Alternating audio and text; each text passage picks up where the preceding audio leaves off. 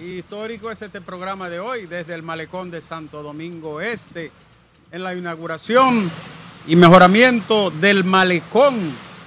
De este lado, ya no es de este lado, Santo Domingo Este. Primera etapa de una obra bellísima.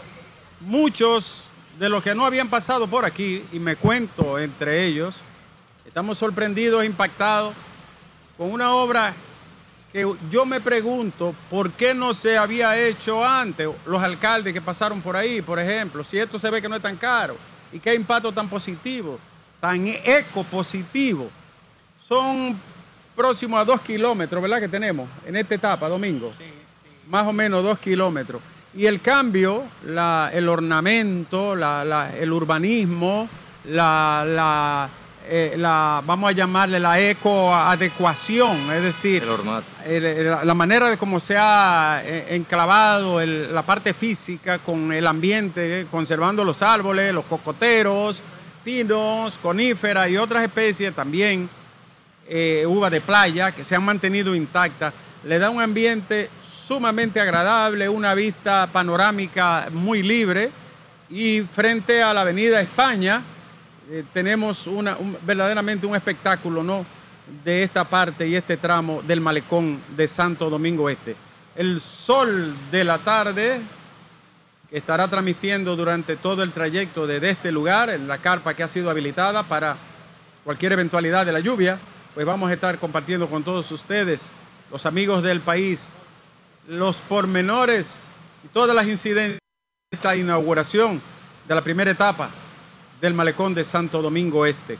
Señoras y señores, hoy es 26 de julio y les recordamos, Alejandro, que eran las 3, faltaban 8 minutos para las 3 de la tarde, cuando los conjurados, en una casa contigua en la que se encontraba el entonces presidente y dictador Ulises Hilarión Erox Lebel, Lilis, los conjurados estaban allí, Alejandro, en la casa del compadre de Lilis, Jacobito de Lara.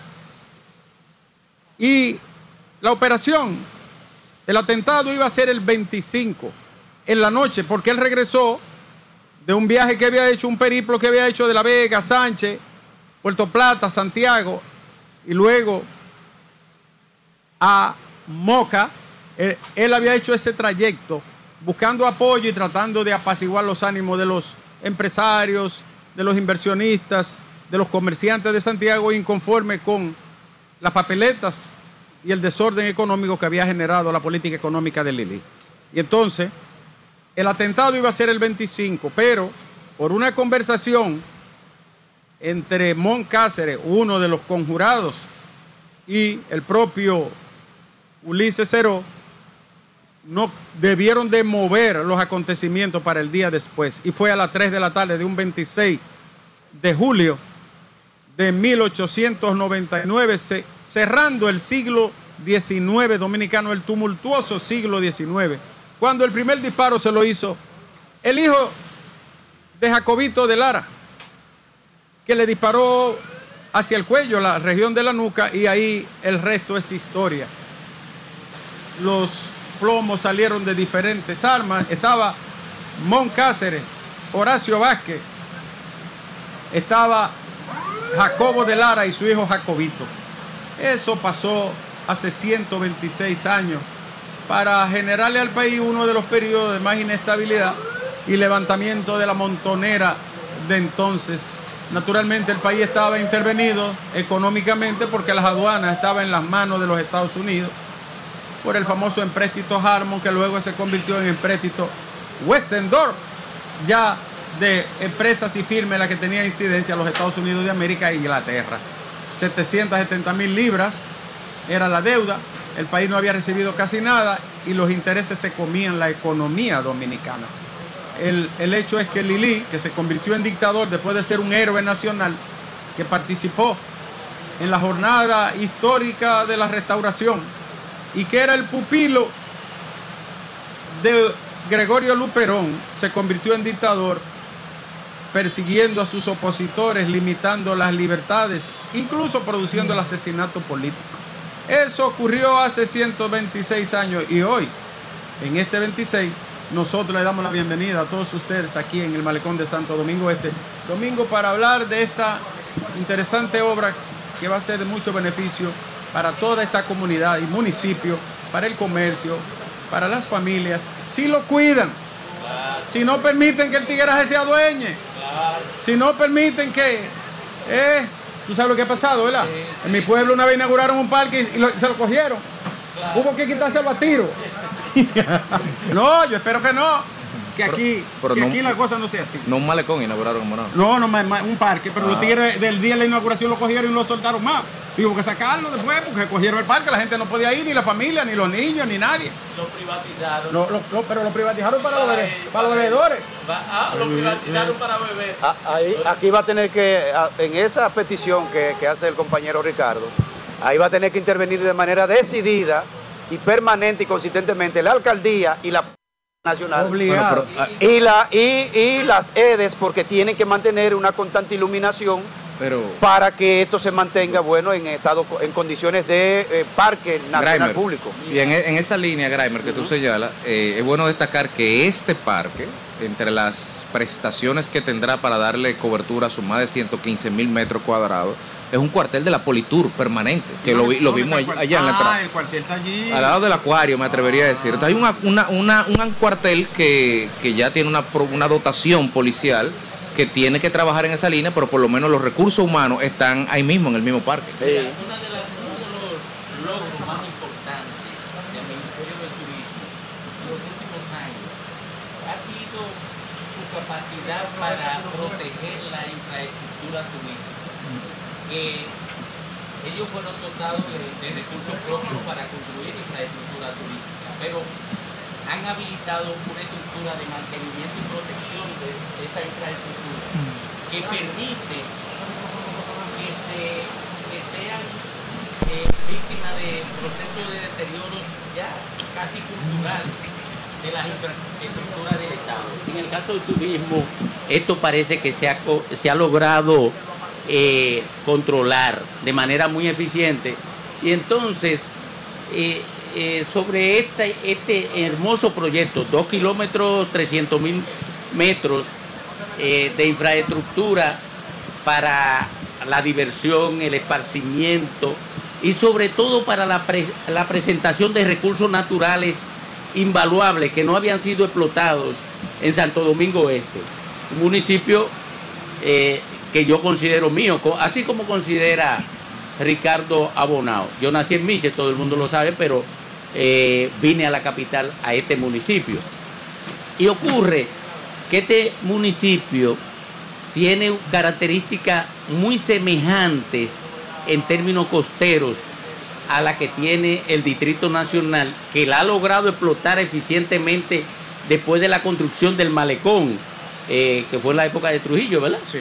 Eh, bueno, entonces aquí se está iniciando la ampliación de esa cultura de explotación costera en las megaciudades. Sí, señor. Santo Domingo Este es el municipio más grande del país y el que tiene mayor vocación de desarrollo por la cantidad de terreno que tiene disponible para el asentamiento humano e industrial. Entonces, faltaba esto. Lo ha construido Turismo en asociación con el Ayuntamiento de Santo Domingo Este y el Gobierno Central. Y me parece... Y, una, parte, creo que hay un aporte privado. Creo que hay un aporte privado. en, aquel momento creo que se anunció precisamente los primos de Ricardo Lovicini. Sí, creo que hicieron un aporte eh, privado en aquel, en aquel ah. tiempo. aprovechar, aprovechar para agradecerle al primo de Ricardo, a Juan Vicini, el aporte que nos envió para un tema de salud. Ah, del cáncer. no, el cáncer lo vamos a pedir a partir de mañana. El otro caso, el, caso de la señora eh, Ricardo, el caso de la señora de la semana pasada. De la semana pasada. Correcto. un caso de un cáncer. Sí, sí. Eh, en, tu línea de pensamiento, eh, Domingo, Santo Domingo tiene dos valiosos recursos naturales que cualquier ciudad la desea.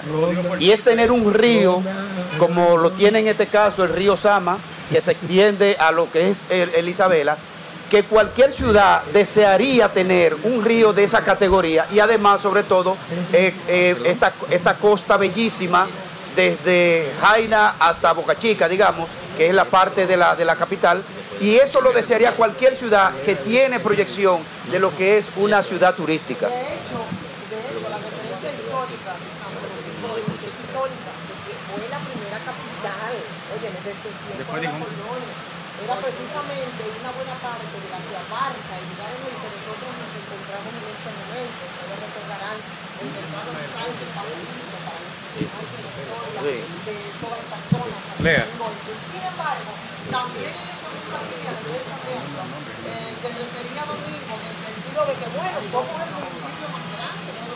Y eso sirvió para que se produjera, vamos a ver, bueno, Ahora, dale. Ahora sí, ahora me escucho. Eso sirvió, por supuesto, para que ese crecimiento horizontal que se produjo del distrito, de la capital, sobre todo hacia el este, que se hizo de manera anárquica, vaya tomando forma ahora. Porque la verdad es que aquí ha sido bastante complicado para las autoridades locales en el sentido de que bueno, empezar a darle orden a Santo Domingo Este como lugar de mayor crecimiento que obligó incluso a la división, ¿no? Que se hiciera después del Distrito Nacional. Yo creo que sigue siendo un gran reto, sigue siendo un gran desafío, pero además la gente de Santo Domingo Este se siente muy orgullosa Sí, de su Santo municipio. Domingo Este, yo creo que Dejen a Feli hablar, dejen a Feli. Sí, tiene que dejarme hablar. nuevo, Grimer, pero tiene tiene que dejar a Jara hablar, El Grimer. protocolo del nuevo te estamos aplicando. No, es otro protocolo que tú le estás Es otro protocolo. Y después quiere alianza. Oye, así que son las cosas. Así que tú quieres alianza. Así que tú tienes alianza, Y Grimer. después quiere alianza. Agrediendo. Y soy un aliado natural. no, en llave de Desde el muchos años. 2008. Atento a Pri. Miren, yo creo que yo creo que Santo Domingo Este eh, está de fiesta porque esto es una deuda eh, acumulada con este municipio que es el más grande, el más pujante, que todo el tiempo ha aportado mucho al PIB, que ha hecho muchos aportes económicos, políticos y sociales, pero que muchas veces no tiene esa redistribución de los gobiernos y con esta obra yo creo que se dignifica el municipio de Santo Domingo Este. Además también, otro punto importante, Domingo Nieve, es que esto es una continuación de una obra en todo, en todo el litoral de la costa. Primero comenzando desde el malecón de allá de la capital del Distrito Nacional y ahora aquí con Santo Domingo Oeste, al igual que también que el tema de la zona colonial. Yo creo que si algo se le puede aprobar al Ministerio de Turismo es la visión de continuidad de Estado que han tenido para obtener buenos resultados. Mira, Santo Domingo Este eh, carga con, con un fardo pesado, propio de, de su origen. O sea, Santo Domingo Este es la extensión primaria de la capital. O sea, o sea eh, la capital comenzó a crecer hacia el oeste y hacia el este. Y el este eh, fue, digamos, la primera expresión de extensión de la capital. ¿Por qué? Porque eh, la, cap- el, eh, Santo Domingo estuvo primero de este lado, ¿verdad? Sí. Así Eh, es, Historiadores. claro. Eh, estuvo primero En de- Sánchez Pajarito le decían y fue mudado porque hubo una plaga de hormigas que entonces la cruzaron a la otra margen del río Fa- Zama. Fafa vivía cerca de la marina. en, en el ensanche pajarito. ¿Cuándo eso? Sí. Oye, entonces, ¿qué pasa? Siempre fue visto como la extensión de el Distrito Nacional. Y ya Santo Domingo Este eh, ha adquirido identidad propia, ha adquirido robustez en términos de asentamiento humano y, e incluso comienzan las estructuras políticas a instalarse aquí, sobre Sí. todo la estructura de servicio del Estado, a instalarse aquí de manera independiente. Y el desarrollo inmobiliario, Domingo, que viene vertiginosamente, ¿eh? Correcto. vertiginosamente. Correcto. Entonces, si el turismo es el motor de la economía nacional, pues lo lógico es que los asentamientos humanos más amplios, más numerosos, comiencen a aprender a explotar aquellos elementos que pueden ser eh, explotados en términos turísticos. Aquí en Santo Domingo Este eso no había iniciado y me parece que esta formidable obra, que es la, primera etapa, en la primera etapa, atención, ¿eh? Eh, probablemente el sol del país, el sol de la tarde, esté eh, realizando otro programa especial como este. Aquí en Santo Domingo Este, en la segunda y en la tercera etapa de esta formidable obra de recuperación y de adecuación de el olvidado malecón de Santo Domingo Este. Muchos años de la construcción de esta, de esta avenida, por tantos años eh, eh, solitaria, por tantos años, yo no digo desperdiciada, pero sin, sin subutilizada o subutilizada, ¿verdad? Sin que nadie se proponiera, se propusiera proyectos de desarrollo para esta zona, que de alguna manera, pues eso contribuyó a algunos niveles de arrabalización. Por eso yo, yo digo, hablo de los retos que implica, por ejemplo, para Santo Domingo Este, a esto que nosotros estamos asistiendo en la tarde de hoy. Porque yo creo que eso, eh, jóvenes, de alguna manera va a obligar eh, a que esto, porque domingo, no solamente que somos, somos, tenemos la mayor cantidad de territorio, es que crecimos, pero crecimos de manera anárquica y todavía hay mucha anarquía aquí en Santo Domingo Este. Entonces, con este tipo de, eh, de iniciativas, yo creo que de alguna forma, e incluso a las autoridades locales, ¿no? Para empezar a ordenar a Santo Domingo Este. Bueno, estamos, yo vine sin duda frente a un momento estelar para el municipio. Y yo digo, caramba, esto no se ve tan caro. Doctor. ¿Por qué no se, hizo antes? es tan dignificante para la gente, tan limpio, tan bonito. Y no que no se ve caro, es que se paga solo porque el incremento en la plusvalía de todos esos solares que están ahí al frente va a generar un dinamismo inmobiliario que va a hacer que, lo que se gastó aquí sea ínfimo. Pero lo que hay que señalar que esto no lo que se invirtió. esto no claro esto no es una acción aislada es una inversión no esto, es parte dentro de un plan mayor de un plan que se está haciendo desde el Ministerio de Turismo porque está conceptualizado como una parte de un todo más grande. Y al respecto cuando volvamos de la pausa tendremos con nosotros al arquitecto Sixto Brea, quien es director del Seistur, que es el Comité Ejecutivo de Infraestructura de las Zonas Turísticas del Ministerio de Turismo, ah, para dar los detalles de esta importante obra. ¿Qué te dice esa foto a ti? Dime. Eh, dime, Federico, ¿qué te dice esa foto? La cara de un triunfador, no diga el nombre. próximo senador. Eh, eh, si yo le digo, próximo senador. Si yo le digo la cara de qué la cara Pero de un gladiador. Ahí lo que yo veo es la cara de Iván. Eh, eh, eh,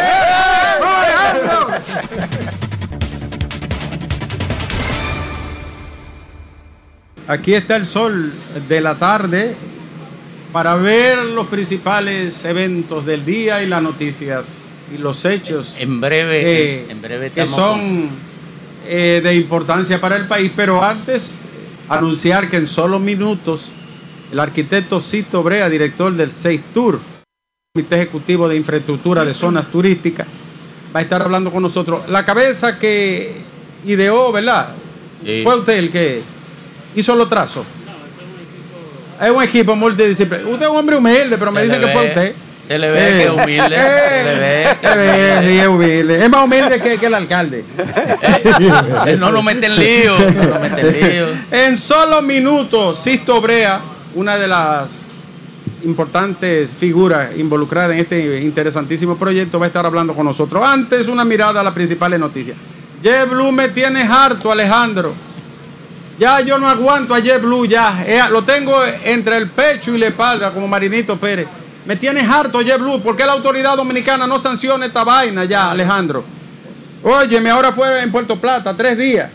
Y es que JetBlue no tiene régimen, no hay orden, no hay ley. No hay consecuencia para esta rastrería de JetBlue.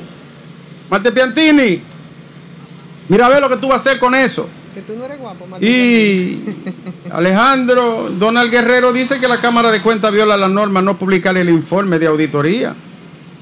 El hombre, ¿cómo se llama? El que él trajo, de los lobos. El lobista. De, lobista es un lobito pequeño, ¿no? Eh, La- una, una lobita hembra. ¿No es?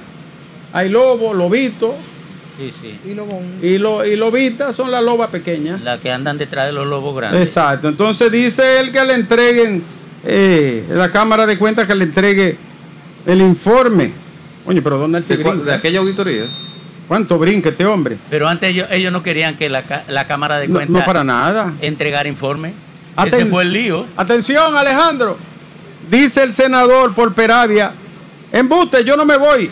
Es una campaña sucia de rumores contra mí. No me voy del PRM. Recuerden que me fui del PLD cuando estaba en el poder. Oh, don Miguel, donde de Franjul, amigo de nosotros. ¿Te acuerdas de una feria de mango que nos dio unos mangos? Sí, Sí. sí. Amigo Yo- mío, fue sí. mi compañero. Sí, don Mircía de Franjul. Dijo que pase lo que pase, no se va. Entonces yo soy hablador, Mircíade. Ah, Fui yo que dije que usted se va. Ay, Pero ¿Eh? la gente tiene Ay. derecho a devolver. Yo lo reto a usted. No, Ricardo. Se lo por- está Ay, ese no fue el que me retó a mí. In- inclúyeme el del Seibo, que también dijo que no, Eh, que no se va. Eh, y el torito también dijo va que no se va. rápido. Y el torito, doctor. brazo largo no se va. Todos dijeron que no se van. El torito. Brazo largo no se va. Todos dicen que no se van. el- ¿Cuál es el brazo largo? El torito. Brazo largo. El ¿Cuál es? torito. Zorrilla, el, de- el del El torito. Por un el senador. El torito no se va. No, ese no se Ahora va. es importante revisar el background de lo que se dice que se va para tú poder entender si se van o no se van. Hay gente que o si se quedan, ¿por qué se quedan? Bueno, yo ¿Es puedo decir, yo puedo decir que Héctor Acosta, mi amigo de toda la vida, me dijo, Nieve, usted me conoce. Yo no me voy, pase lo que pase. Desde Yo- chiquitico tú lo conoces. eh, usted me conoce, digo, yo creo. ¿Verdad, Domingo? Porque Eh, eh, lo, lo que, lo que pasa es que eh, Julio Martínez Pozo esta mañana Ay, bautizó eso como una ñoñería. ay, ay, ay, ay, ay, ay, ay. No, ñoñería ahí en el distrito después de Iván. Sí, sí, pero. ay, ay, ay, hasta pero- lágrimas. eh, sí, él, él, él bautizó eso. Iván, esta vez no me quede mal. No. Cúmpleme. Esta vez. Oye, lo la vez anterior. entonces. No, me falló, pero Oye. yo, yo, yo, yo lo perdono. Oye, Julio Martínez Pozo, el coordinador de la mañana, Bueno, Julio le endosó propiamente un apoyo eh, a Iván. Eh, Comentario no, de, y- de fuste. hizo Y diciendo que la jugada es maestra. y, y yo voy a explicarla quién es el padre de esa jugada maestra y hasta dónde llega en un Mm, comentario mm. que realizaré mañana. Ya yo sé, es uno que te diría a ti cuando tú hagas el comentario. "Mm, Gracias, Domingo, por el comentario. y picapollo, cerveza y cargo y además 500 pesos es la principal oferta de campaña que hacen los candidatos. Eso- Oíste. Doctor, esos 500 pesos hay que indexarlo, 500, ya hay que, súbanle como- algo a como 10 eso. 10 años hablando de El 500 picapollo pesos. subió, cerveza y 500 pesos. Es lo que ofrecen los políticos. Hace mucho tiempo que son 500 pesos, deberían subirle algo. Saludos para mi hermano Genaro García desde Boca Chica. Ay, sí. desde Bruselas, Boca Chica para el Ay, mundo. ay, sí. Y ay, ay, ay, ay, ay. Hay la, la ficha 15009 de la onza. Eh, eh, eso, yo no sé ni cómo describirlo. Para mí es un coche bomba el que anda manejando ahí. Ese es un Estado- abusador. Es un abusador. Atención a la onza. ¿Qué hizo? Déjame. Alejandro, no sé, se metió en rojo, hizo un lío en la, en la 27. Yo lo estoy acechando, lo de la onza más que todo. De- solicitan que la Cámara de Diputados, y ya voy terminando, Alejandro, no deje perimir el proyecto que declara Monteplata como provincia ecoturística. Yo lo apoyo. Monteplata tiene todas las condiciones y las características para ser Le provincia. sobran condiciones. Eso lo pide nuestro amigo Víctor. ¿Cómo se llama eh, Víctor de allá? Mira, ese es un, pro- un hermoso proyecto que concibió Charlie Mariotti. Mariotti. Mariotti. Provincia que- Esmeralda. y que deben darle continuidad, eh, aunque él ya no esté ahí. Sí, De acuerdo. Deben darle continu- continuidad porque se va a beneficiar esa provincia. Que Sí. por cierto, Fue un gran senador, además, que, por cierto, claro que sí. Que por cierto, esa provincia está dejando de ser el símbolo de la pobreza nacional. Ha ido, ha ido cambiando, ¿verdad? Ha ido mejorando. Y ocho provincias en alerta por las posibles inundaciones urbanas, sobre todo en el Gran Santo Domingo. Presten atención a esto. Por su parte, la familia afectada por Donald Guerrero dicen que qué va a pasar con ellos, porque ellos no entendieron lo del lobista. Dice, nosotros nos querellamos contra él. Muy especialmente la familia Mota, que dice que pusieron los muertos a firmar ahí. Ay, caramba. Ah. Ay, caramba. Durante el gobierno de Leonel Fernández, la Procuraduría recibió 66 auditorías con indicios de corrupción. ¿Y qué pasó? Ahorita le decimos. Alejandro, es buena para irme. Digo, no, no es buena, es triste, pero tú sabes que a mí no me gusta la farándula, ni me meto en eso. Yo detesto ese mundo lábil, eh, vanagloria, eh, ese mundo ligero, naif, Pero, eh, kitsch. Pero Alejandro, Pero, estaba en un concierto en Europa y cuando llevaba la segunda canción rompió el llanto y nada más decía, ay Robo Alejandro, ¿qué es lo que tú me has hecho? Dijo Rosalía, Alejandro.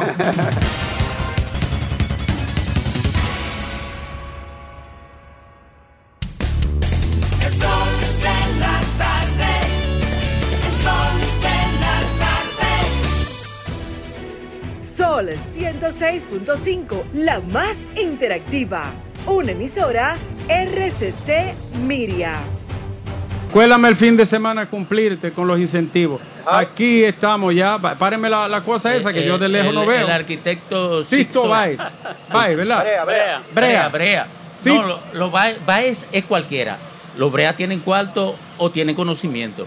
Y, y- y- Oye, y es, como los Báez, Báez es cualquiera. Sí, sí. ¿Y nieve? Los nieves son, ¿Algo más? son Ah. nieves B, con B corta. Ah, bueno, Ah. eh, ahí, Señores, ahí cambió. Vamos a hablar con el arquitecto Sisto Brea, director de Seitur, que como dije es el Comité Ejecutivo de Infraestructura de Zona Turística. A, a una de las personas que le ha tocado la encomienda, ¿no?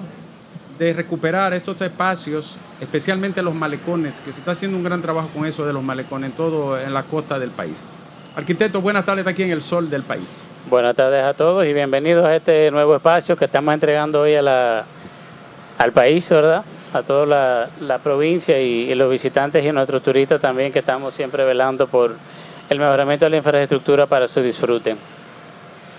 Eh, arquitecto, este, et- esta acción de recuperación de esta importante área eh, de Santo Domingo Este responde a un plan global orientado a impactar en, en distintos puntos del país o es una acción concreta eh, orientada a impactar en Santo Domingo Este?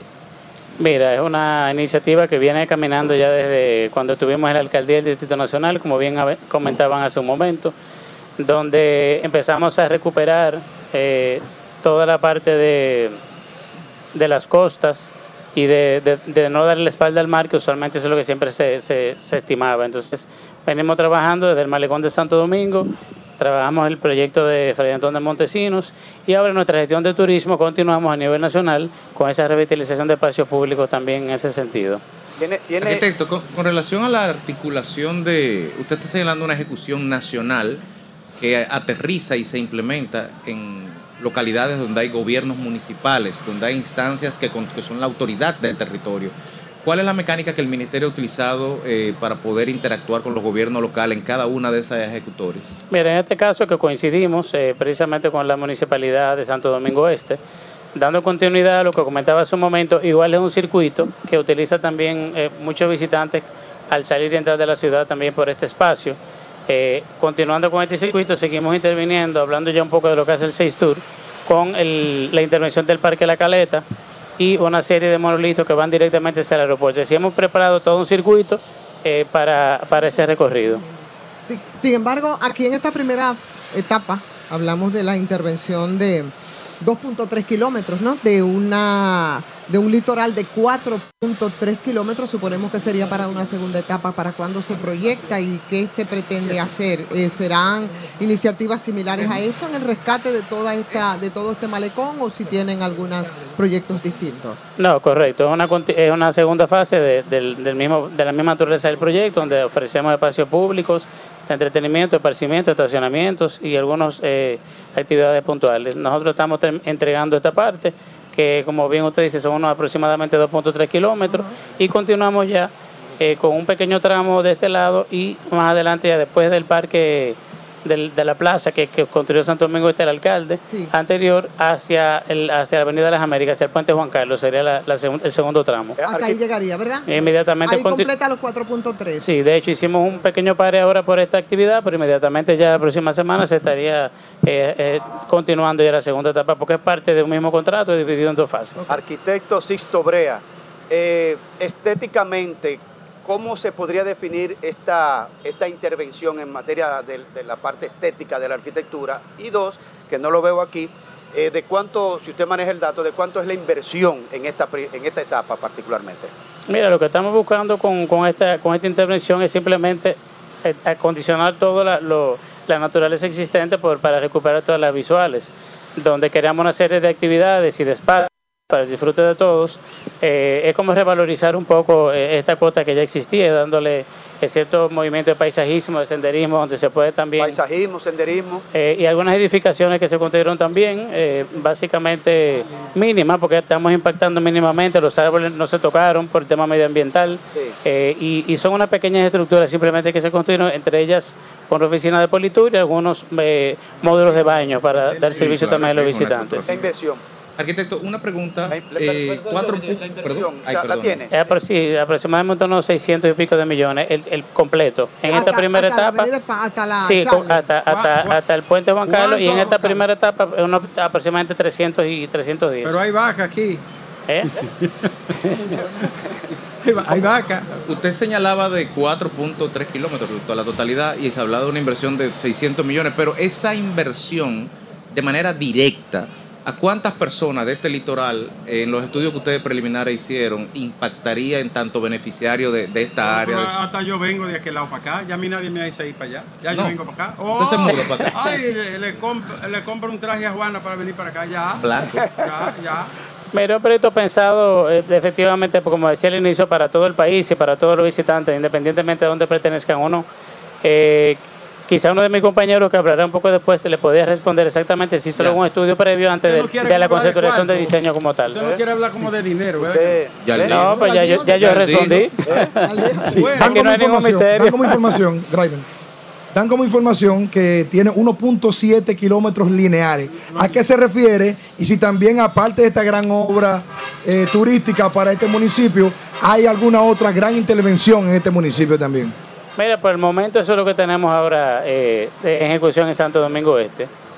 Hay algunos proyectos que se están ya, que, que se han solicitado, que se ¿Como han cuáles? sometido. ¿Como cuáles? Están en evaluación todavía, o sea que vamos a esperar que eso se pueda hacer una formalidad para entonces poder participarle a ustedes ese dato más Aquí habla de adelante. la construcción de 18 inbornales y sabemos que ese es un problema muy serio que tenemos en esta zona. ¿Eso ya termina con todo esto o es cuando termi- termine la construcción de los 4.3? Los, los 18 corresponden a este tramo ya iniciado. Ah. Es decir, se, se hicieron la construcción y se revitalizaron también los- algunos existentes para dar mantenimiento y condiciones. Los que realmente podían salvarse que estaban con buenas estructuras. Au- Pero es aunque- parte de la intervención actual los 18. Aunque es el Ministerio de Turismo que está haciendo la intervención, eh, ¿cuáles otras instituciones colaboraron para que esto pudiera funcionar? Aunque la inversión la está haciendo el Ministerio de Turismo, pero ¿qué otras instituciones tuvieron que colaborar para que esto funcione? Mira, Turismo fue el que hizo la ejecución del proyecto. Sí, ahora estamos en conversaciones eh, con la alcaldía para ver el tema ya de hacer unas normativas, unos lineamientos de reglamentaciones de uso eh, y, y ver el tema también de lo que sería el mantenimiento, que también es algo muy importante. Ok, Medio ambiente no tuvo que ver. ¿Pero eso quedaría bajo la responsabilidad de la alcaldía o lo haría conjuntamente con el Ministerio de Turismo? Bueno, el que tiene la, digamos, la potestad de hacer la- las intervenciones y toda la regulación del espacio público es la alcaldía. Entonces, bueno, vamos a ver cómo podemos nosotros colaborar y sumarnos también para mantener esta importante inversión. Arquitecto, como usted es un profesional, finalmente, ¿verdad? Ya, eh, que me está haciendo señaler, como usted es un profesional de la arquitectura, está vinculado a la concepción de los proyectos de este tipo. ¿Esto se hizo obedeciendo a un patrón o se introdujeron algunas innovaciones en el perfil del proyecto que garantice, digamos, eh, algo, alguna vanguardia en la construcción? Mira, le voy a permitir a que esa pregunta se la responda a Shanay Peña, que es la directora de planificación y proyecto, que es quien estuvo involucrada con el equipo de urbanistas que diseñó. Muy Yo bien. realmente lo que hice fue que ejecuté la- el proyecto como tal, es decir, dirigí la parte de la construcción. Bien, gracias, muchísimas gracias al arquitecto Sixto Brea, director de Seistur, que es el comité ejecutor de este importante proyecto. Aquí estamos en el sol del país, en el sol de la tarde.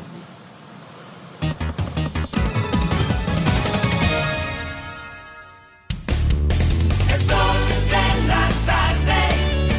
El sol de la tarde. Son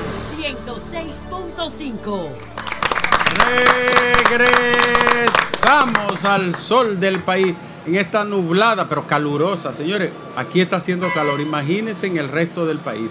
Y ni hablar lo que ha acontecido en Italia. Ay, Sicilia en fuego. Más prendida que cuando Nerón está, está Italia. Y ni hablar Francia. Francia. Europa Central. Señores, la, la temperatura más elevada en 100.000 años están, están proyectando. Así es. Señoras y señores. Eh, perdóname, perdóname, Ricardo. En México hubo una zona tan calurosa que se deshidrató un lago casi completo y apareció una iglesia que estaba sepultada bajo las aguas. Ay, esos son señales.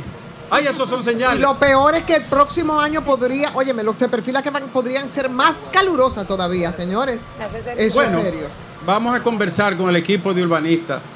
Esto es muy importante porque estas son la gente que mentalmente, ¿no? Proyectan y diseñan qué se va a hacer en los espacios. Aquí hay, quiero que me excusen, so- lo te- tenía el mismo trato para, para todos ustedes, pero de parte de Domingo y mío y Jóvenes y de parte también de Ivonne y seguro que también de Graimer y de Félix. Yo quiero y me siento más que regocijado que esté con nosotros aquí el arquitecto Amin Abel. No, más que honrado. ¿Cuánta estirpe, Padre amado? El, ¿Cuánta prosapia hay aquí? el nombre, solo el nombre. Sí. Un gigante caído. Eh, Oye, no, pero Nos sentimos muy honrados con tu presencia aquí, amén. Y qué bueno que estás sirviéndole al país de manera digna y honrosa, como se esperaba. Señores, con nosotros, como ya dijimos, el arquitecto Amigabel, está la arquitecta Chaney Peña, directora de la DPPP. ¿Qué, qué es la DPPP? Desprendimiento dirección- de placenta previa. La, la Dirección de Planificación y Proyectos del De- Ministerio de Dirección Turismo. de Planificación de- y Proyectos. del Ministerio de Turismo. Y está Juan Mubarak, que también es parte de este equipo formidable. Señores, buenas tardes. ¿Con quién empezamos? Con la dama. Vamos a empezar con Chaney Peña. ese no, no, en, igual- en igualdad de condiciones empieza con cualquiera. Exactamente. Y si hay un tercer sexo, también. También. Eh, porque ya no hay No, no, discriminación. espérate, espérate, espérate, espérate, espérate. Eh. El tercer sexo dice dónde tiene que estar ubicado. Eh, ya no hay. No, no, dijo, no es el tercero. No, ya no hay. Ni el primero ni el segundo. No, el tercero va a aparecer. Eh, eh, espérate, Eh, espérate, me enredaste eh, ahí. eh, vamos a conversar con Chaney. Chaney del- de, de la Dirección de, de Planeamiento, ¿verdad? De Planificación y Proyectos. Planificación y Proyecto. Buenas tardes, está aquí en el Sol del País. Buenas tardes, muchísimas gracias por la invitación y permitirnos compartir con ustedes en el día de hoy.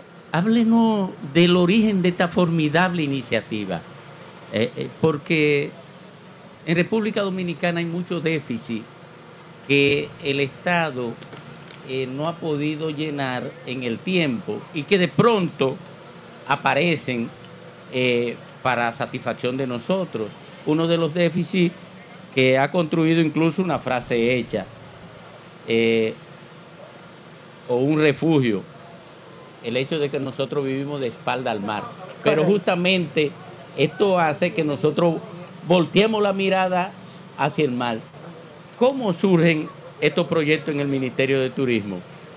Sí, muy bien. Como decía anteriormente Sixto, ya desde nuestra experiencia en la alcaldía, en el periodo del 2016-2020, nosotros también estuvimos a cargo de la conceptualización y la ejecución de lo que fue el malecón del Distrito Nacional, que es un proyecto que entiendo que ya es conocido y valorado por todos. Y ya desde el Ministerio de Turismo, esa visión urbana, territorial, extendimos a una visión de país, de repensar la costa dominicana y no solamente el déficit de devolverle el mar a las comunidades que ahí habitan y al visitante que pasa por ella, en el caso ¿verdad? de los turistas tanto locales como internacionales, sino también el déficit de espacio público, que es un gran pendiente en la Es planificación urbana y territorial. Totalmente. Es una apuesta a reinventar, ¿verdad? O repensar esos lugares a través del espacio público, el paisaje natural y urbano. Y por supuesto, en nuestra condición de isla, de repensar esa línea entre la tierra, eh, las municipalidades y la costa. Entonces de eso se trata el proyecto de Malecón de Santo Domingo Este, una continuidad de ese primer esfuerzo a nivel de alcaldía cuando pasamos por ahí, eh, siguiendo, ¿verdad?, con todo lo que es Montesino, el proyecto del Centro Histórico, que también tenemos varios proyectos en ejecución ahí, eh, pasando aquí, ¿verdad?, Santo Domingo Este y siguiendo a una batería de proyectos muy interesantes que si seguimos por la costa dominicana hacia el este, estamos en el Parque de la Caleta recién iniciado, Guayacanes, en el Malecón de San Pedro de Macorís también lo estamos interviniendo, Caleta en Román, Ibe, vamos a iniciar una obras, ¿verdad? Pensando también intervenir esa parte de la costa y un pequeño frente marítimo que hay ahí, llegando hasta Samaná, Cabrera y próximamente, ¿verdad?, en Pedernales. Mire, permítame felicitarle ambicioso. porque Sí. vemos que no es una acción puntual respondiendo a una demanda puntual, sino es que todo una política de recuperación del litoral nuestro para integrar eh, la costa al disfrute y a la explotación para el interés social. Pero Esa es una concesión muy, muy, muy dijo- vanguardista. Dijo una palabra que me llamó la atención y me, me hace salirme a- hasta del programa. ¿Cuándo está el de San Pedro listo? Eh, se supone que ya este año se entrega Eh, este antes de que año. termine el Este año. año no es fecha, pero está bien. Yo el Baceto. Bueno, esa es una pregunta que Sixto, ¿verdad? Maneja los cronogramas y sí. como todos sabemos Ah, siempre hay ajuste en el el tiempo. No, pero, este año se el entrega. San Pedro, ¿verdad? Va muy avanzado. Pero es antes de cinco meses, Ricardo. Este año es antes de cinco meses. Sí, Ah, sí. pero sea tan- Ah, pero él cree que estamos en enero, ¿eh? Ya estamos por julio, acabándose una- agosto casi. Una pregunta. eh, en el inventario de potencialidades de, turísticas de la República Dominicana, este litoral de la República, este litoral explotable como este, que tiene una interacción urbana y que está, ¿cuánto se ha conceptualizado de intervenciones eh, a lo largo del ministerio para el periodo de tiempo que pautado?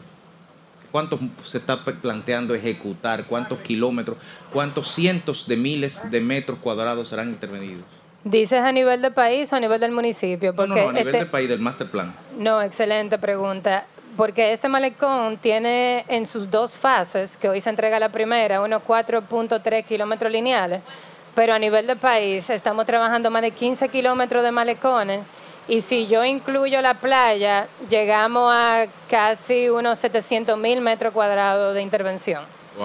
Eh, y es una ejecución interesante porque también hubo un cambio de, de la inversión pública, de la inteligencia detrás de la inversión pública que se hace a través de Seistur, de que cuando nosotros recibimos la institución, una de las preguntas que nos hicimos como equipo era qué tanto se intervenía en, proyectos de equipamiento de infraestructura turística o social, y era un 5%, lo demás se invertía ¿verdad? en más infraestructura vial, que bien, si bien es necesario, eh, no toca varios temas o varias áreas como tocan este tipo de proyectos. Y ahora estamos invirtiendo casi la totalidad del presupuesto en este tipo de proyectos. Amén. Un- Una, una pregunta. Ustedes tienen lo mejor de los dos mundos porque ustedes venían ya trabajando en equipo desde la alcaldía y entonces eh, ahora en el Ministerio de Turismo haciendo este tipo de intervenciones. ¿Qué tiempo se toma entre esa idea inicial y ese proceso de planificación hasta ahora la concreción? Eh, antes de contestar tu pregunta, yo quiero recalcar algunas cosas de las que Chaney habló, principalmente en la idea de que todo forma parte de una visión general de desarrollo y lo podemos ver cómo se crea un circuito que va desde el primer proyecto que realizamos en el Distrito Nacional, el rescate, pasando por Montesino, con todo el área de Ciudad Colonial, se conecta con la parte este, que es precisamente este proyecto, y sigue hasta la caleta, que se está comenzando a intervenir. Y la idea es porque esta es puerta de entrada también de turistas. Los turistas llegan desde el aeropuerto, entran por la caleta y pueden venir por aquí de igual puerta de salida. Y es estamos generando la mejor cara de la ciudad para eh, mejorar la experiencia del turista. Entonces, en ese sentido, estos proyectos son proyectos, son realmente megaproyectos y llevan un periodo de trabajo en el tema de diseño de tres o cuatro meses, en el mejor de los casos, porque para hacer los levantamientos, los estudios que se requieren, es, realmente un trabajo muy arduo, pero que eh, de manera eficiente se ha llevado para poder, acortar los tiempos. Y eso hay que contar también el proceso que lleva la licitación. Para licitar estos proyectos y generar transparencia en los procesos, se deben agotar tres o cuatro meses antes de iniciar la construcción. Sí, a mí, a propósito de- del comentario que hacía, que forma parte de un master plan, tanto con la continuidad de Fray Antonio Montesino, zona colonial, y ahora aquí en Santo Domingo Este, Esos proyectos tenían incluido también la participación de los cruceristas, la gente que viene en los cruceros para que puedan participar de ese ambiente natural colonial que tenemos en el distrito. También formaría parte este malecón de Santo Domingo Este de ese plan para que no solamente los locales puedan estar en este espacio, sino también los turistas. Sí, correcto. Todos sabemos que parte de la política del Ministerio de Turismo ha sido, eh, se ha enfocado muy arduamente en el tema de los cruceros.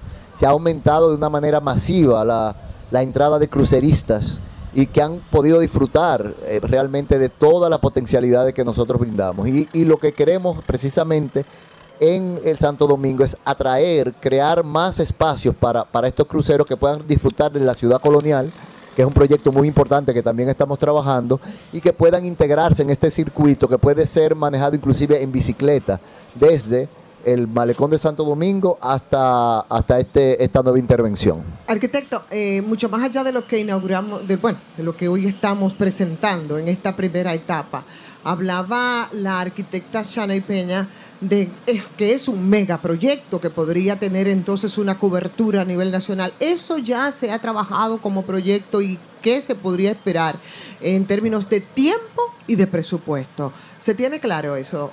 ¿Con este proyecto? Ah, con el proyecto a nivel, a A nivel escala- nacional. a nivel nacional, como rescate de, de- del mar. Claro, es un compromiso. Realmente fue la visión del ministro desde que entramos de reforzar el tema de, de la costa, del litoral. Nosotros somos una isla que hemos vivido de espalda al mar y la visión precisamente desde que estábamos en el ayuntamiento era revalorizar precisamente la línea costera. Porque no solamente le estamos brindando espacio público al ciudadano, no solamente estamos eh, brindando espacios de esparcimiento, no solamente estamos fortaleciendo el tema medioambiental, pero también estamos aumentando el valor del suelo urbano. Bien. Eh, el señor Mubarak, usted es el coordinador del equipo urbanista. No. ¿Cuál es su rol, señor Mubarak? Somos un equipo de. ¿Cómo? Sí, pero de- ¿cuál es? Usted no quiere decir que usted es el jefe. tarea específica. que usted hace. ¿Qué es un equipo No, urbanista? no, no. Ustedes que me encuentra extraño, que ninguno ha comenzado. Gracias a- a- al ministro David Collado. eh, No, no, pues es un equipo. Ah, dice el señor Comte Sponville, un filósofo francés formidable, tiene una obra que se llama Un pequeño tratado de las grandes virtudes. Dice él que la primera virtud que descubrió la humanidad fue cuando se empezaron las ciudades y se llama urbanidad. Esa es la primera virtud para él. Es verdad eso, que es una, es una virtud la urbanidad, el urbanismo. Claro que sí, porque eh, en las ciudades donde se genera esa interacción del ser humano. Una de las cosas que hemos tratado, por ejemplo, en este proyecto, es generar esos espacios para que la gente se encuentre. Son lugares de encuentro lo que hemos hecho a nivel nacional, Ya, a que nivel- quede en la memoria, que generen una memoria. Y es lógico que el- el- el- la primera virtud sea la- eh, el urbanismo, porque cuando se inicia en las ciudades que empiezan los conflictos, los problemas, los lindes, la eh, cercanía. Porque todo la- es un asunto de territorio. Territorio. Todo lo que implica territorio. eh, eh, hay dilemas, hay conflictos.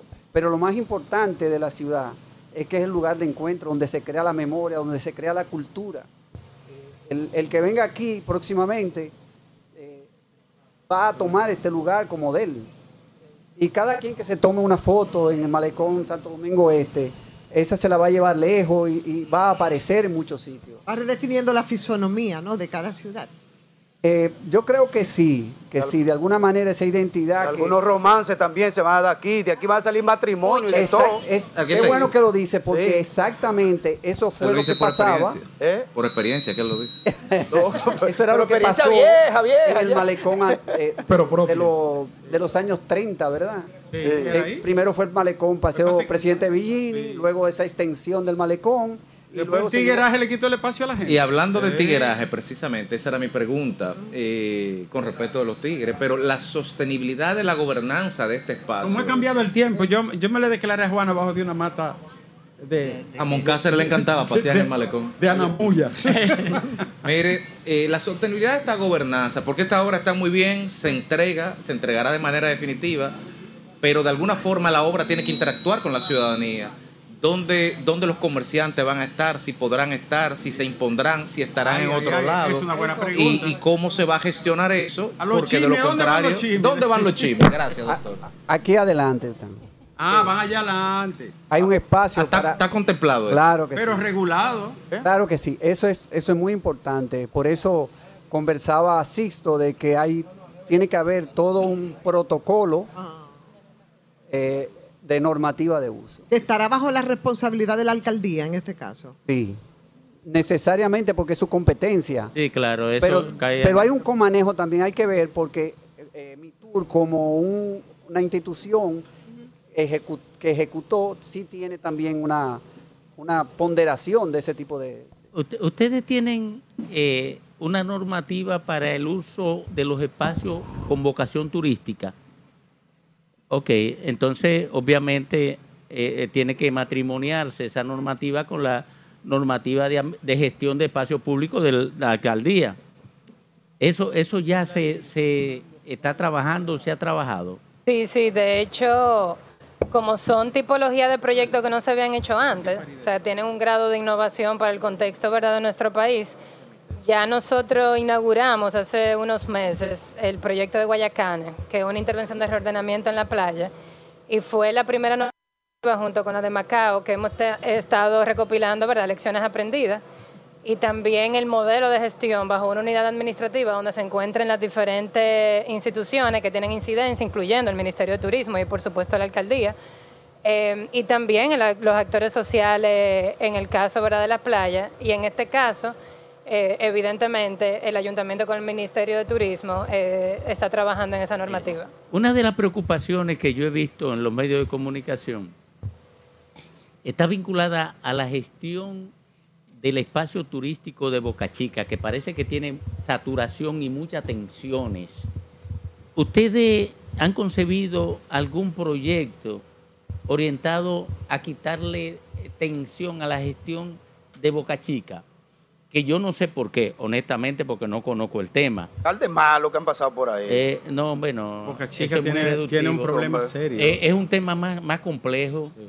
Pero Eh, va a tener arreglo pronto, porque por ahí viene Ramón Candelaria, alcalde, amigo de nosotros, y Michero. Oye. Los Micheros no fallan ninguno. Es Uno no, solo ha fallado. Uno solo.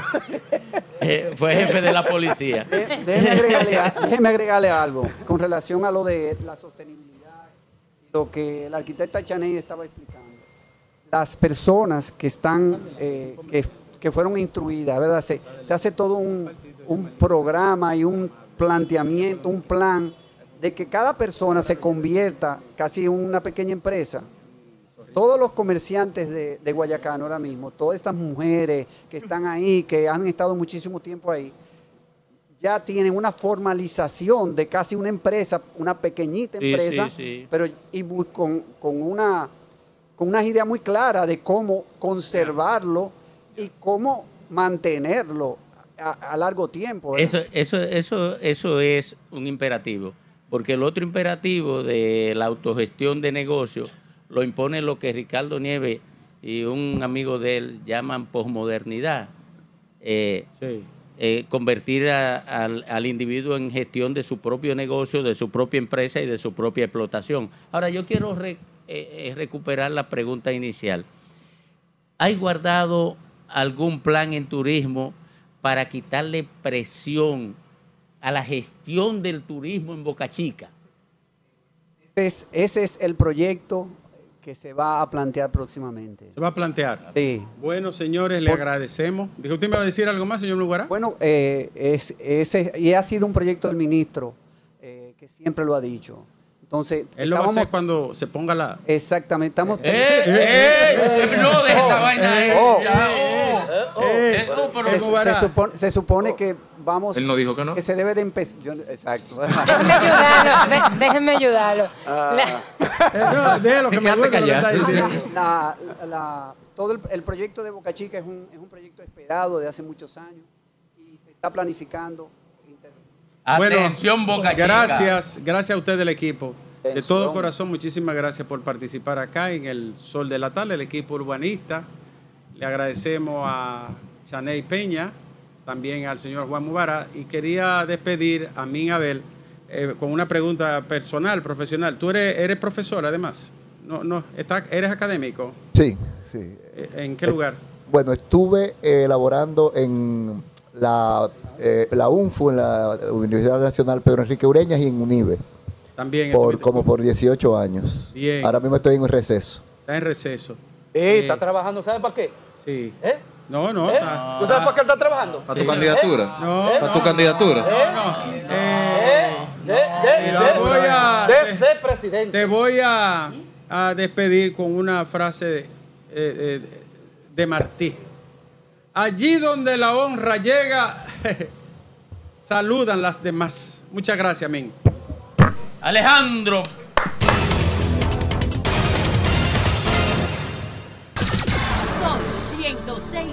106.5.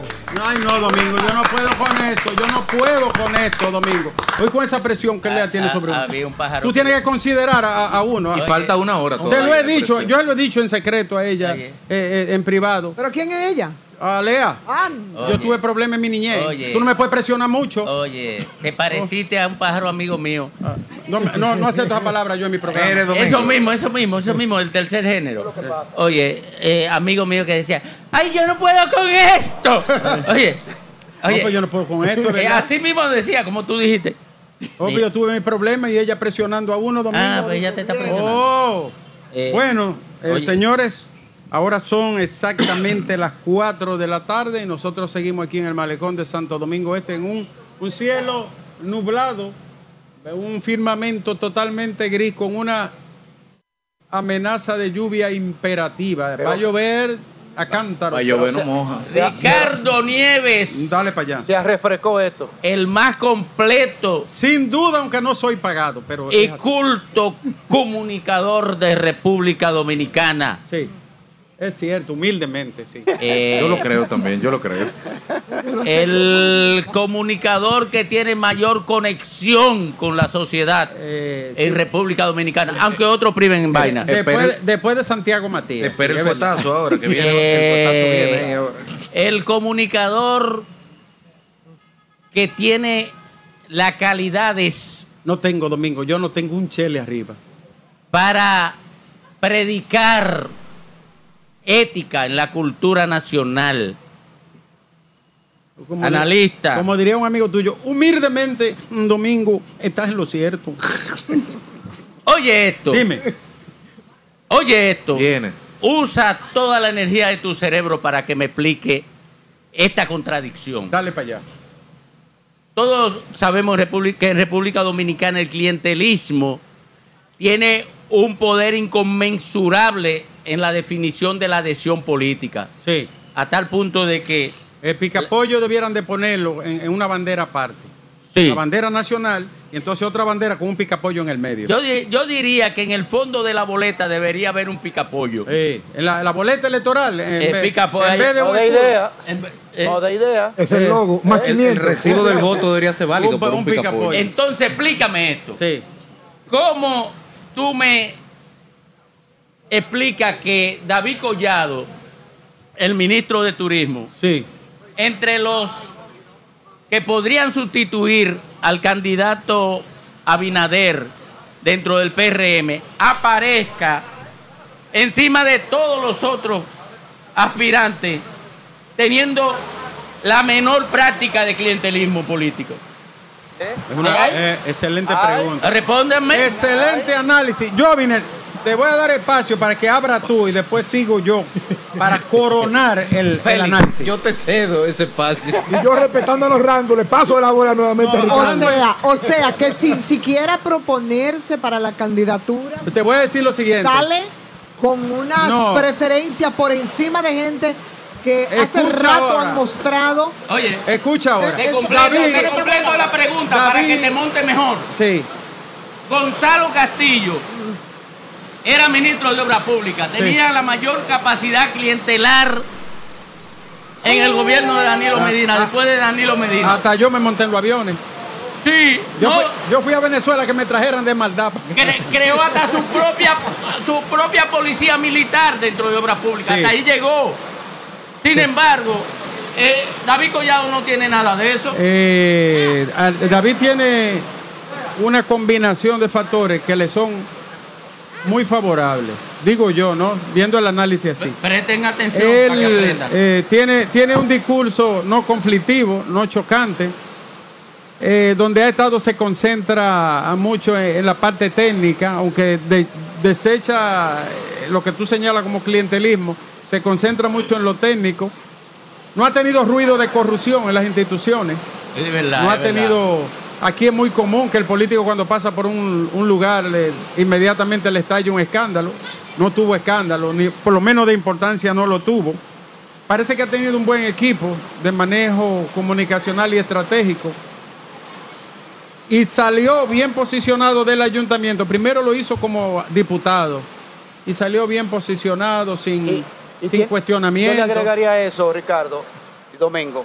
Solo termino con la idea. Sí. Lo hizo como diputado. Salió como alcalde sin cuestionamientos grandes ni cuestionamientos éticos sobre corrupción y otros aspectos.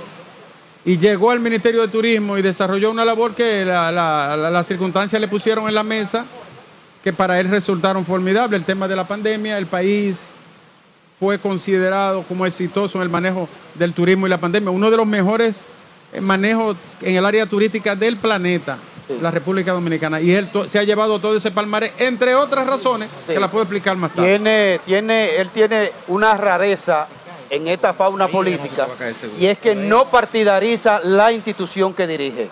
Es decir, Sí, pero eh, entonces no, eso pero con el precisamente, precisamente eso es lo novedoso, porque él no partidariza las instituciones, porque la- las instituciones no son un botín del partido que ganó. Sí tiene la, la responsabilidad del que dirige una institución, de un partido que ganó unas elecciones, de conformar un equipo técnico, estratégico, para, para lograr una buena gestión. Pero de ahí a desmontar todo un aparato eh, de gente profesionales que están en las instituciones públicas, eh, es, un- es una cultura que hay que desarraigarla. Yo creo que David Collado da un excelente ejemplo de que las instituciones no son fincas particulares del que la dirige. Ahora, yo también le una- quiero preguntar, nada más preguntarle. David Collado ha mostrado, ha dicho que, Yo le él, pedí una cita en enero y me la pusieron para, que él quiere, Para enero del otro año. para noviembre. ha dicho que quiere optar por la candidatura presidencial. Oh, claro. Oh, Así, hace- pero- hace tres no, semanas. No con todo lo que ustedes están destacando. Hace tres No, no, semanas. no, lo pronunció. Dijo El viernes en el Club San Carlos hace tres Quiero semanas. ser Te voy a candidato poner- a la... Dijo, dijo, para el 28 estamos listos. Piensa, piensa, por Ahora, si ejemplo. me permite, no, no, dos perfiles distintos. Peñaguave a David Collado. Do- Doctor, por favor, estamos no, hablando no. de cosas serias. No, no me ofenda al amigo eh, José Fran. Yo quisiera señalar, No, no quizás en, en línea con eso, yo creo que la respuesta la encontramos aquí donde estamos hoy. Porque una constante, como tú señalabas eh, ahora y anterior, es que las ejecutorias están alineadas a la necesidad de la sociedad y de la grande mayoría. buen equipo, sí. Nadie puede ser indiferente en Santo Domingo Este a esta obra, sin importar la bandería política. Nadie puede ser indiferente en la ciudad de Santo Domingo a que se arregle el malecón. Entonces, cuando un- la lección es cuando un funcionario público trabaja en beneficio del colectivo sin discriminar, el colectivo no lo discrimina como político y lo valora. Otra pregunta. Eh, no, pero de- Voy con la segunda pregunta. Félix quería añadir algo al No, no, no deje que la añada porque lo va a Es que dañar. Feli es muy clientelista. Lo va a dejar así. Si Gabriel me deja hablar, me di- dice, dice Federico. Bueno, yo creo que, que tiene a su favor no manejarse como un político radical. Aquí en el algo político dominicano, cuando tú te manejas desde los partidos políticos ves, yo te he dicho a ti, radical Domingo, contra los ba- demás, Bajemos la próxima vez la guardia porque No, el, el nuevo está. está Entonces, la alianza con Juan hubiera un problema para pero- Leonel Fernández, per- según tú. per- permíteme, Federico, permíteme. Cuando tú desde un partido político te manejas de manera radical, lógicamente que tú afianzas tu voto dentro de tu partido, pues no es menos cierto que fuera de los demás partidos te busca, te busca mucha animadversión y la forma que David se ha comportado, que no es atropellante con la oposición. En este discurso, caso, ¿verdad? sí, el discurso, el discurso, un Estoy de, discurso acu- a- estoy de acuerdo, Félix, contigo. Doctor. Entonces, Se reivindicó el nuevo. Eh, voy otra vez. Sí. Voy otra vez. ¿La alianza va o no va? Eh, ¿Cuál alianza? La de La alianza. Graimer y Bueno, si es con Grimer. La de Grimer, Grimer la de Sí, es como Grimer Grimer va tratando a, a Félix. Un día dicen que sí, un día dicen que no. Domingo, eso llega. ¿Sabes cómo llega eso? Como la fiesta de los monos. No, oye, Sí. oye, lo único que se va a dar es lo que yo planteo. ¿Cuál? No habrá alianza pública entre la Fuerza del Pueblo y el PLD. en esa reunión de Punta Cana. Ay. Ah, pues tú sí, Domingo. en, la, en la reunión de Punta Cana fue una reunión de simulación. Eh, Por eso salieron los dos a pedir que me desmintieran. O que me desmintieran, no, a negarlo, porque desmentirme es difícil a mí. Tenemos que hacer una. Porque la realidad termina dándome la razón. Tengo un corte Oye. aquí. Hay una pausa. Esa alianza va. Hay una Mira, pausa. quita Tengo un eso, que nos vamos a corte. electrocutar. Eh, eh, tengo un corte aquí. Eh, vámonos con el corte, vámonos con el corte. Elea, Lea. va, eh, abre, abre el Hay un corte. corte, Elea. Abre el corte. Y la gente no va a hablar hoy. Eh, abre el corte. Profesor. diluvio, ¿eh? profesor, va a haber alianza, indudablemente. Alejandro.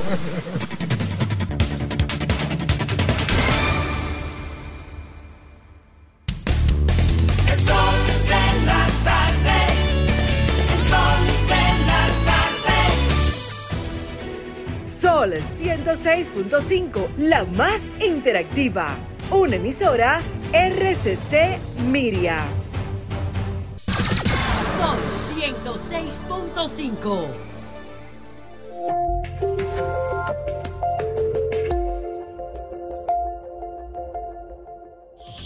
Dos treinta y cuatro minutos, dos treinta y cuatro minutos aquí en RCC Media y en todo el país.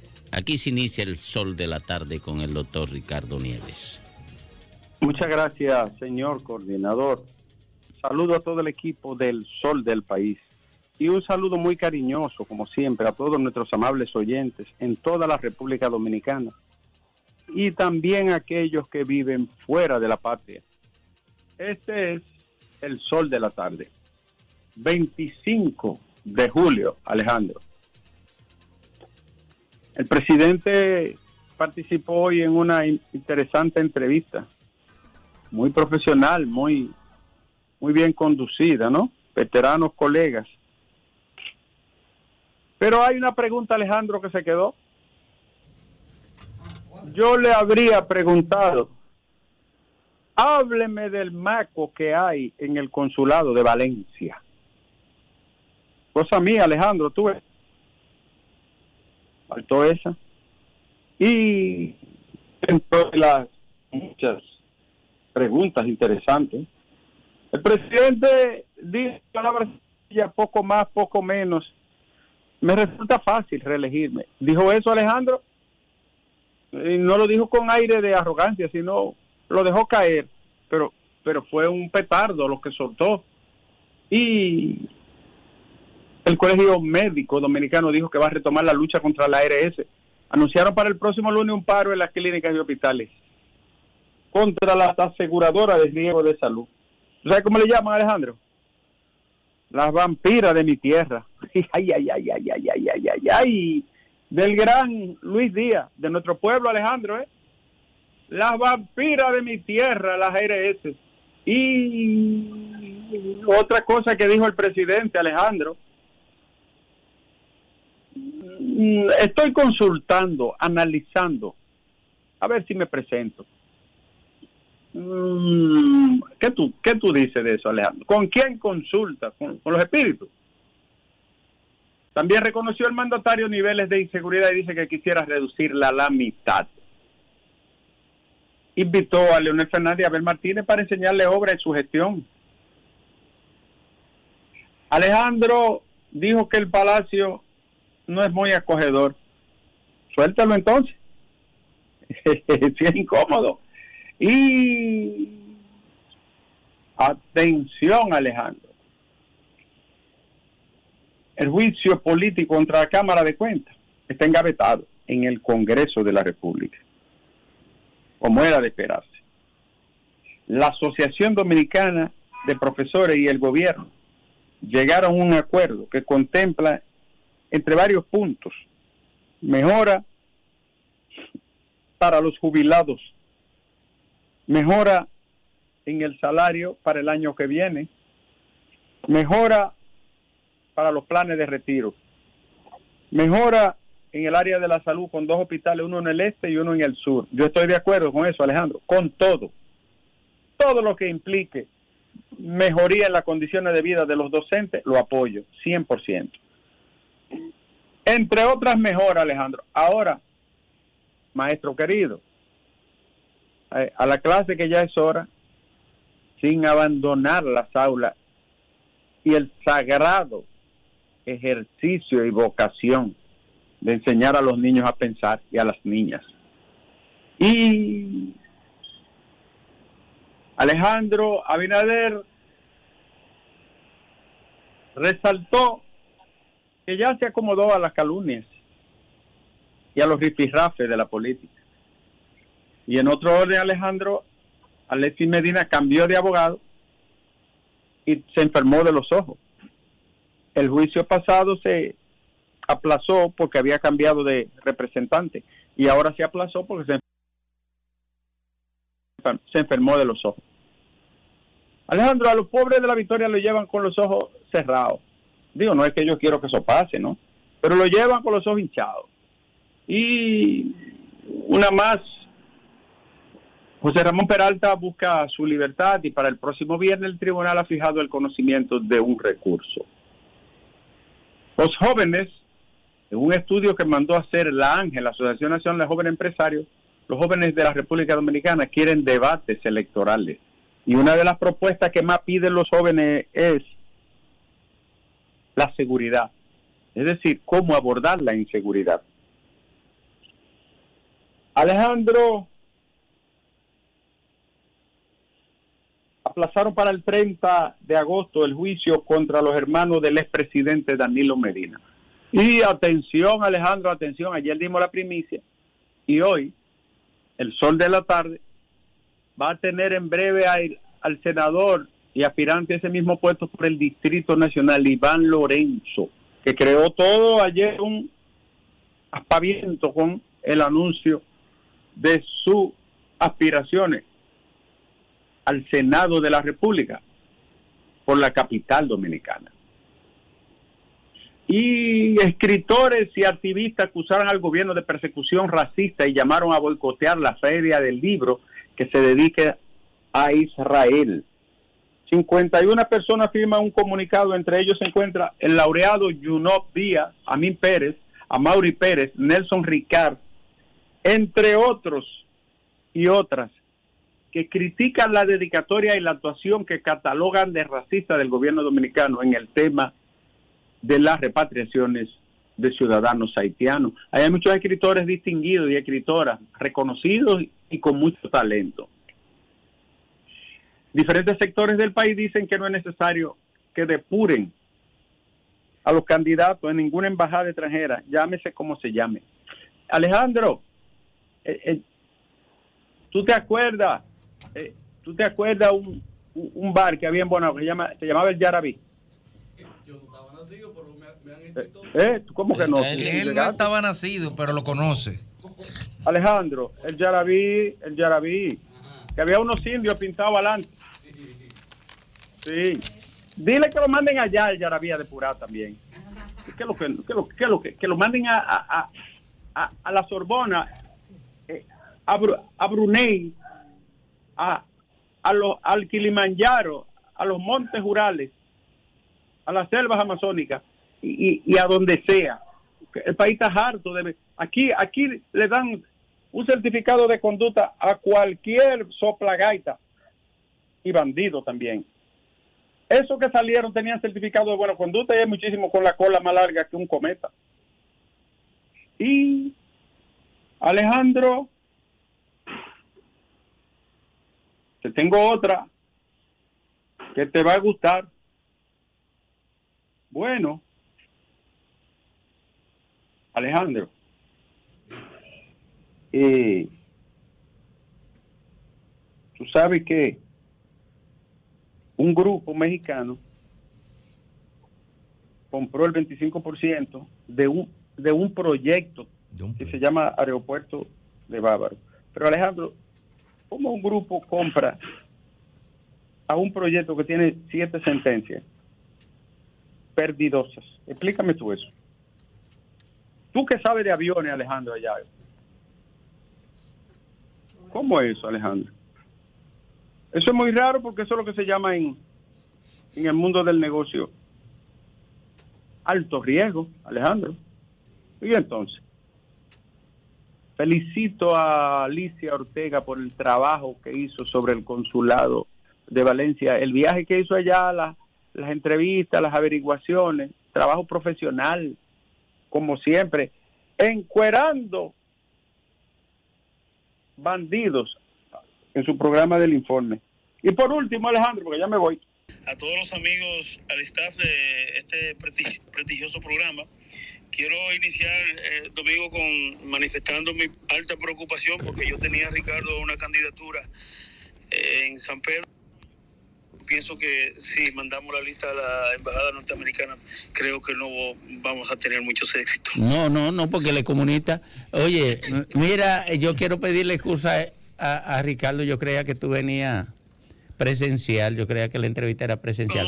pero, me quiere tener a distancia, no sé pero- si es pero- porque yo no he colaborado con el barrilito, pero me quiere tener a distancia. no, no, no, no, no. Lo cual es cierto. No, no, no. Él, él quiere que te lo quiten y que me lo den a mí. Mira, oye, eh, Iván, ¿es cierto que tú serás candidato a senador por el Distrito Nacional representando el Partido de la Liberación Dominicana? Miren, yo quiero decirles a ustedes y al país que en el día de ayer se me abarrotó el teléfono mientras estaba en la sesión. Casi todos los senadores eh, llegaron a mi curul eh, con esta noticia que corrió como pólvora. Eh, yo he estado concentrado en los trabajos del partido, en la misión que me ha encomendado el próximo presidente de la República, el compañero Abel Martínez, y el Partido de la Liberación Dominicana en ASUA y con los abogados. Pero tengo que ser sincero con ustedes y con el país. Eh, desde hace un tiempo, eh, compañeros del organismo que pertenezco, del comité político, del comité central y de varios niveles de- dentro de nuestro partido, eh, han acariciado la idea de que yo pueda, pueda postularme por, por la- el Distrito Nacional a la senaduría. Hace dos años y medio, y estoy dando la primicia, yo le informé al presidente del partido, el compañero Danilo Medina, que yo no quería volver por la provincia de Elías Piña. Tú lo dijiste aquí, de hecho, tú lo dijiste aquí en El Sol. Sí, así se lo manifesté también al próximo presidente, al compañero Abel Martínez. Sin embargo, yo voy a parafrasear lo que, lo que dice nuestro compañero Clint Gutiérrez Félix, que ser periodista es ser un soldado consciente, valiente y disciplinado. Eh, yo, yo voy a hacer todo lo que esté posible para que el PLD retorne al poder. Yo voy a hacer, y, y estoy en la mejor disposición de hacer todo lo que sea necesario para que Abel Martínez sea el presidente. De manera que le confirmo que ciertamente hay compañeros que han estado impulsando la idea de que yo vaya. Yo no he tomado ninguna decisión. Eh, hace mucho tiempo que están en eso, sin embargo, me sorprendió que, que, que no, se, no se había filtrado antes. Aquí hay un compañero en cabina del partido. Que Ricardo fuera que tuviera la primicia y que fuera ya faltando menos de un año para las elecciones. entonces Pero sí. realmente esa es la situación y reitero, yo soy un hombre del partido. Entonces, si es una primicia, Ivonne, eh, Ivonne Ferreras, eh, Iván, ¿cómo estás? Buenas tardes. ¿Cómo está Iván? Dices, es una primicia, entonces es cierto, es así. No, te reitero, tal y como dijo, porque me mandaron los audios, eh, tal y como dijo Ricardo, hay un importante sector del partido que acaricia la idea y que ha estado eh, enfatizando en que yo pueda ir. Y, y ya, ya que usted está aquí, Iván, ¿me escucha, Iván? Yo sigo concentrado en los trabajos que me ha asignado el compañero Abel Martínez, que es el próximo presidente de la República. ¿Me, escu- me escucha, Iván? sí es- sí, te escucho Graimer te habla. Óyeme, y ya aprovechando que tenemos aquí a- al senador Delia Piña, eh, le vamos a preguntar al senador, ¿qué piensa él de si será candidato o no en el distrito? Bueno, mira, yo te reitero, hay un... No de tanta vuelta. compañeros eh, han estado manifestando la intención de que yo, la idea de que yo vaya por el distrito. Todavía yo no he tomado ninguna decisión. Yo he estado concentrado en los trabajos del partido, en ASUA y a nivel nacional con los abogados, que es una encomienda que me, eh, me puso el- en los hombros el compañero Abel Martínez, que es el próximo presidente de la República. Iván, digamos Ya, que- eh, la, la candidatura a senador por el Distrito Nacional está reservada. Eh, eso está en manos del partido. Yo no, yo no puedo tomar decisión a priori, porque yo hace dos años y medio dije que no iba a senador por la provincia de Las Piñas. De todas maneras, yo dejo las cosas en manos del partido y de Dios. Sí, Iván, lógicamente que esa noticia fue tendencia dentro del PLD como también en las redes sociales, pero como la candidatura de la capital está reservada, Iván recibe una llamada y desde el comité político, desde la comisión electoral para los fines, y te dicen, Iván, el PLD te necesita, necesita que tú asumas la candidatura de la capital porque tú eres el terror de Faride. ¿La asumiría Iván? Los soldados cumplen orden. Bueno, yo reitero, parafraseando lo que dice mi, mi extraordinario compañero Euclides Gutiérrez Félix, yo soy un ser PLDista, es ser un soldado consciente, valiente y disciplinado. Eso es lo que es Iván Lorenzo. Eh, Iván, en otro orden, en otro orden, Iván. Bichara, en un programa de televisión que conduce Consuelo de Pradel, que es eh, una de las integrantes del Sol de la Mañana, eh, dijo que el PLD acostumbra a enviar su planilla de candidatos a distintas organizaciones, entre las que está la embajada, y que enviará o envió eh, el listado de aspirantes a puestos selectivos en esta oportunidad. Eh, No, no, no. eh, yo, yo, yo no puedo estar de acuerdo nunca con una posición como esa. Si yo tengo la oportunidad de discutirla, yo dije en el día de ayer que eh, yo esa, esa es una acción que demuestra una ausencia del pudor patriótico y político. Yo tengo que ser Perdón, coherente. Iván. Eh, sí. No, no, disculpe, adelante. termina, termina. Eh, eh, entonces, eso es inaceptable. Yo creo en la institucionalidad y creo en las instituciones del país. No obstante, el gobierno del PRM y de Luis Abinader la hayan atropellado de la forma que la han atropellado. Pero yo pienso que República Dominicana, como un país soberano, todavía las instituciones funcionan. En ocasiones el Partido de la Liberación Dominicana le ha pedido a compañeros que, que se retiren de las candidaturas porque tienen primero que resolver algunos temas con la justicia. Eh, yo soy un abogado que creo en la presunción de inocencia. Sin embargo, sin embargo, creo en las instituciones del, del país y creo que las leyes están ahí y lo- los protocolos y los reglamentos de los partidos están ahí. Hay que sujetarse a eso, a ellos, pero ningún protocolo establece que nosotros tenemos que sujetar nuestra lista a la voluntad de, de ninguna nación. Iván, gracias por darnos tu- el aspiracional de lo que entiendes tú como senador que debería ser, pero la pregunta de domingo es concreto a un pronunciamiento que hizo Bichara, me parece que el día de ayer, donde ratificaba que el PLD ha hecho esa entrega en ocasiones anteriores de listas a la embajada. No es una cosa si está bien o está mal, sino que se ha hecho. Refería, y es que yo tengo que ser coherente, que esa acción demuestra ausencia de pudor a propósito patriótico y político, a propósito de que quien la filtrara como haciéndose orgulloso de eso fue el PRM y además decía que si se sienten tan orgullosos, si son tan transparentes y, son tan pulcros, también debe- deberían facilitarle a la embajada norteamericana la lista de los funcionarios de este gobierno que recibieron cuantiosa suma de dinero del narcotráfico con lo que el PRM y Luis Abinader llegaron al poder. Entonces le harían un bonito servicio, un excelente servicio a la transparencia, a la pulcritud, a la democracia y a la partida. Oye, Iván, Iván. Si facilitaran la lista de esos funcionarios que están ahí del Iván. gobierno de Luis, sí, perdón, que recibieron enormes cantidades de dinero provenientes del narcotráfico, por lo que el PRM llegó y por lo que Luis ganó las elecciones en el año 2020. Te reconozco la sagacidad para manejar algunas preguntas, Y pero la pregunta es, y para evitar algunas respuestas es concreta frente a la solidez que tú dices que tienen los partidos, por lo que no sería necesario ese tipo de depuraciones que se lo atribuye solo al PRM. Evidentemente que no hay tal solidez, puesto que la dirigencia no se puede poner de acuerdo en, en algo tan importante. Y el señor Bichara, dirigente del PLD, y usted, senador y dirigente del PLD, tienen posiciones distintas. Ahí no hay manipulación ni filtración. Él lo dijo, pero tú dices contrario. No, Ivonne, yo te estoy dando el beneficio de la duda. Yo no desconozco si el compañero Bichara lo hizo o no lo hizo. Lo que yo digo, en aras de la transparencia y la pulcritud, si el, PR, si el PRM también facilitara la lista de sus funcionarios que recibieron millonarias sumas de dinero para que Luis llegara al poder, si esa lista también llegara a la embajada, entonces ahí yo estaría de acuerdo con la transparencia y la pulcritud de ese partido. De lo contrario, yo no estoy de acuerdo con que ningún partido entregue lista de aspirantes a ninguna a, a ningún ni imperio ni no imperio. Incluyendo el. PLD. Entonces están divididas las posiciones en el PLD la- a ese el- el- respecto. El, el PQDC, lo que sea. Están divididas las posiciones en el Si PLD mi respecto a eso. Si eso llegara a mi organismo, yo voy a tener un voto contrario a esa posición. Bien, ah, bueno. Bien dicho. Hay posiciones eh, eh, Ah, que sí, están una, una posición Bueno. derecha como una flecha, claro. diferentes, pero- Pero, perdón, pero a mí me extraña, Iván, porque yo me imagino que no fue Rubén Bichara que en un momento él cogió la lista y se la llevó a la embajada. Me imagino que eso fue una. Perdón, perdón, sí, pero si se hizo, si se hizo, fue producto, perdón. Si se hizo, fue producto de una decisión del partido. Y si es producto de una decisión del partido, yo creo que como soldado que eres, te toca aceptarlo.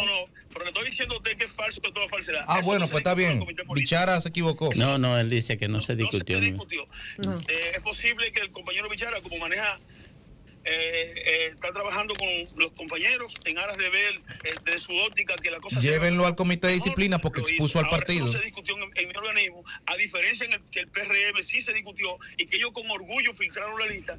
Si hubiese si se hubiese discutido en el comité político del PLD, tengan la seguridad que no iba a contar conmigo. ¿Cabe sanción ahí para el dirigente PLDista, en este caso No, Rubén eso no Bichara? sé. De la misma manera que te niego que nunca he hablado de aspirar a, a diputado, te digo que si llegara ya, entonces yo, eh, lo primero que tenemos que esperar que llegue. Si, si se discute, yo voy a fijar una posición, porque hay variantes que yo manejo y otras que no ma- manejo. Si llegara ya, entonces yo veo eh, hasta dónde se puede, eh, qué sé yo, eh, haber un régimen de consecuencia con eso, pero eso no, no ha llegado allá. Yo no conozco realmente si ha ocurrido, estoy especulando. De todas maneras, ustedes, con- el país conoce No, te, te vamos a poner, vamos a colocar el video en unos minutos eh, después de concluida esta entrevista.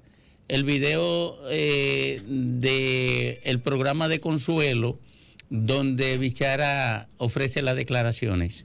No me quiero ir domingo también sin decirle al país que estoy en desacuerdo con el aplazamiento que plantea el gobierno, porque el gobierno tiene una mayoría mecánica tanto en la Cámara de Diputados como en el Senado, del aplazamiento a la entrada en vigencia de la ley de dominio que se hará a partir del viernes 28 de conformidad con lo como lo establece la misma ley en el párrafo que dio un vacacio ley de un año para que se hicieran los ajustes que tenían que hacerse. Eh, lamento sobremanera la doble moral de mucha gente que quería que incluso se conociera retroactiva y esa es una mentira de la que yo le estoy diciendo al presidente Binader a ver si él me dice la verdad porque el presidente planteaba que debía conocerse de urgencia porque era una necesidad nacional, pero además que sea retroactiva. Entonces ahora eh, cantan, eh, cantaron como gallo y ahora huyen como gallina y no quieren que entre en vigencia el viernes 28 como de conformidad con la misma normativa lo establece. Entonces, esa es una doble moral con la que no voy a estar de acuerdo. Yo voté para que eso entrara en vigencia el 28 de este mes, que es el viernes. Eh, discutimos, ellos la querían, querían celeridad. Nosotros lo único que discutíamos era que si se, si se hacía eh, retroactiva, chocaba con, con la constitución de la República. Y en algún momento le dije, no hay problema, si quieren, yo también, el PLD va a votar para que sea retroactiva, porque eso no tenemos miedo.